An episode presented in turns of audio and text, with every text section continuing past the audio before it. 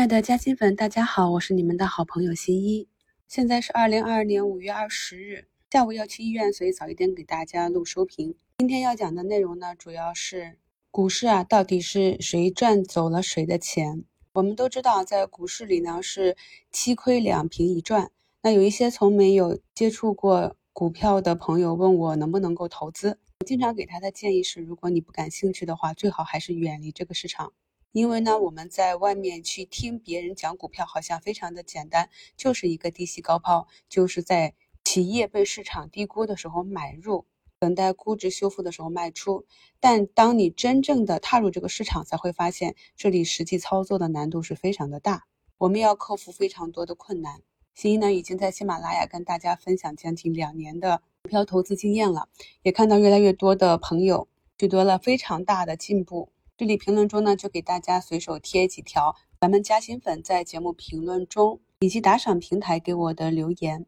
可以看到同样的节目，不同的听众听到的内容和效果就完全的不同。就像是上一次爱美克的低点，我在节目中贴图啊，有的朋友就看到了，有的朋友当时是没看到的。那这一次呢，我又贴了贝泰尼的图形啊，什么也不讲，我们看懂的朋友就心有灵犀了。A S M 秀啊，上次看到新老师的图就去买了贝泰尼，今天吃肉了。我们的朋友旺旺五五八八，最近勤学苦练，每天听老师的三更看直播，补基础知识，懂得越来越多，开始有了一点自己的逻辑。昨日入手买了贝泰尼，我看他还低吸了味之香。嘉兴粉 M K L Z 呢，也是中国医药呢，二十多个点到手。昨天呢又高抛了科技股，今天又换上了锂矿中滞涨的江特和小香。所以呢，咱们听众中有很多朋友只是在之前的投资中不得要法，而听到了新一跟大家分享的经验和投资逻辑之后呢，非常快的就可以利用这些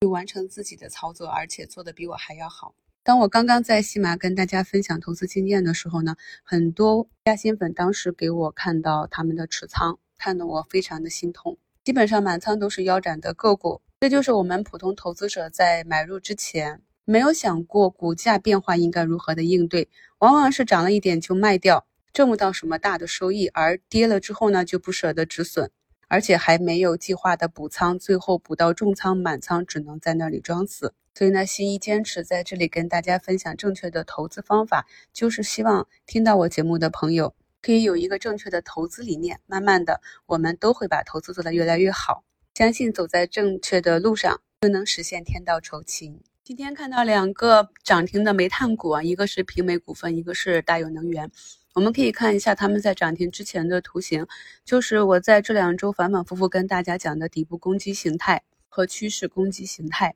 那我们埋伏进去之后呢，就是等待。等风来啊，那么如果风来呢，就有肉吃；如果风不来呢，好处就是止损比较小。那我们付出的就是等待的成本。为什么要分板块呢？是因为我们也无法预测市场上在这一个阶段会有哪一些个股啊受到资金的青睐。毕竟不可能市场上所有的符合这个图形的个股都最后能够走出一个阳线或者连板。近期呢，有朋友又去埋伏了。在去年给我们贡献出丰厚利润的六氟磷酸锂龙头之一多氟多，那么多氟多呢也是这六氟几兄弟里面走的最强的。然后我们就可以看啊，其他几个兄弟像天齐股份呢，还是在一个底部攻击盘整的形态，翻了翻公告啊，很多利空，可能这也是资金迟迟没有下手的原因啊。那么临近午盘呢，又有资金去打了板块内的底部市涨的天齐股份，这些呢都是我们在看盘中需要积累的。新一把看到的。自己理解的都跟大家及时的分享，能够吸收多少，能够把这其中多少变为自己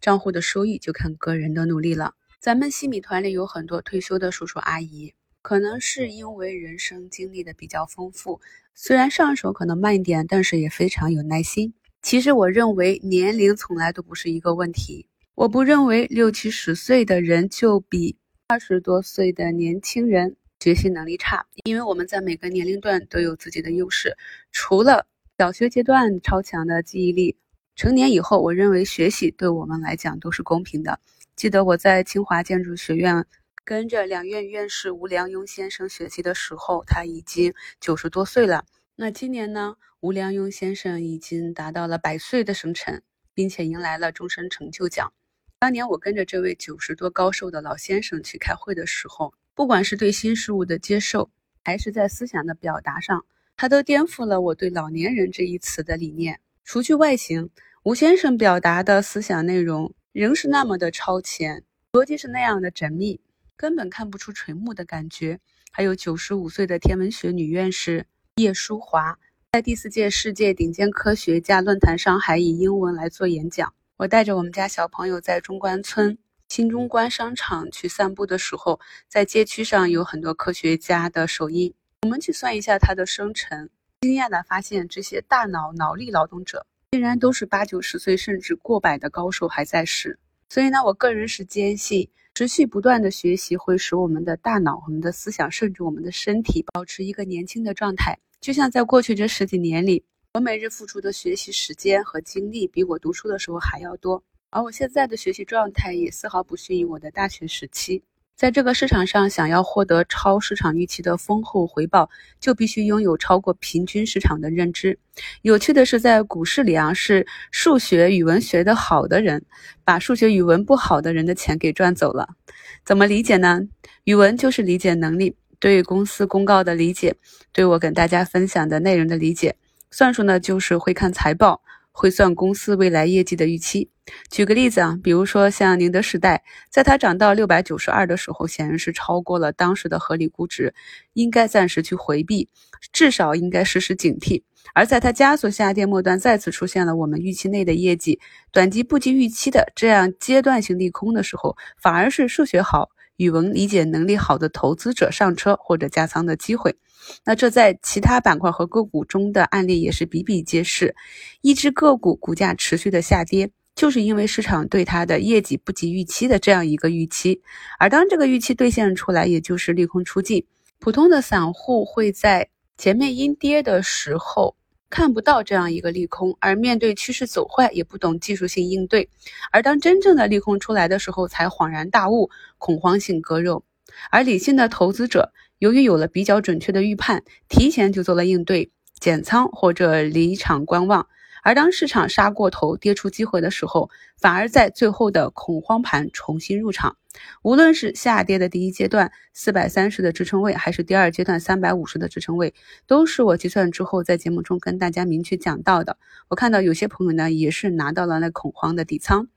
能力强的人赚走了学习能力弱的或者不学习的人的钱。我自认呢不是一个特别顶级聪明的学生，我只是在以勤补拙的路上，本着笨鸟先飞的原则，每天比别人多花一点时间和精力，慢慢的积累。很多年以后啊，回头看你就会发现，这些量的积累已经形成了质的变化。所以我坚信啊，如果新一可以做到，那你们也可以做到。在西马开课的这两年里，我已经看到了很多很多听众巨大的变化。朋友们呢，可以去翻一下咱们半年一度的半年总结节目，在下方的评论中看一看那些一早就收听新一节目的加薪粉的巨大进步。要相信，只要努力去做一件事了，终究就会得到回馈。最后再跟大家分享一下关于仓位配置的内容。昨天给大家更新上来的本年度行情预判回顾。这个节目呢，大家可以看一下，把里面的节目介绍都做一下截图，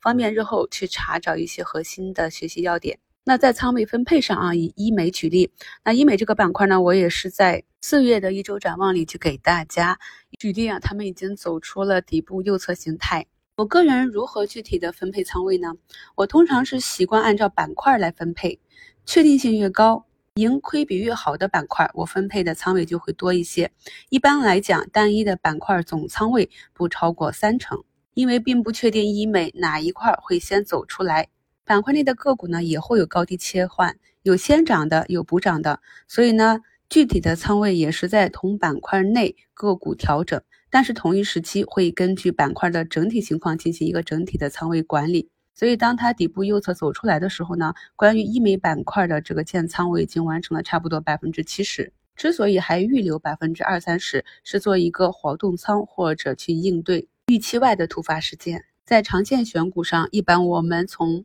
板块未来的成长性、上涨空间、行业及个股的成长速度来优选两到三个板块进行动态配置即可。临近中午收盘的时候啊，券商板块里的财达证券。目前是一个回风的状态，看起来呢又是有资金要去博弈周末降息降准的利好，这样呢就看着个人整体的仓位计划。因为目前呢是三千多家上涨，八十四家涨停，那给了我们非常从容高抛的机会，所以我们整体仓位上呢就可以比较随意的进行高抛配置。中午的这样一个收评啊，那很有可能在下午开盘的时候呢，个股也会有一波冲高，所以呢，咱们提前把收评发出来，大家自己做好应对即可。在明晚六点的付费直播里呢，我会跟大家去讨论价值投资者常常采取的左侧交易与右侧交易之间的。优劣情况也会将两种策略进行对比，方便大家去选取建立适合自己的投资体系。同时呢，也欢迎朋友们连线，我们可以以声音的方式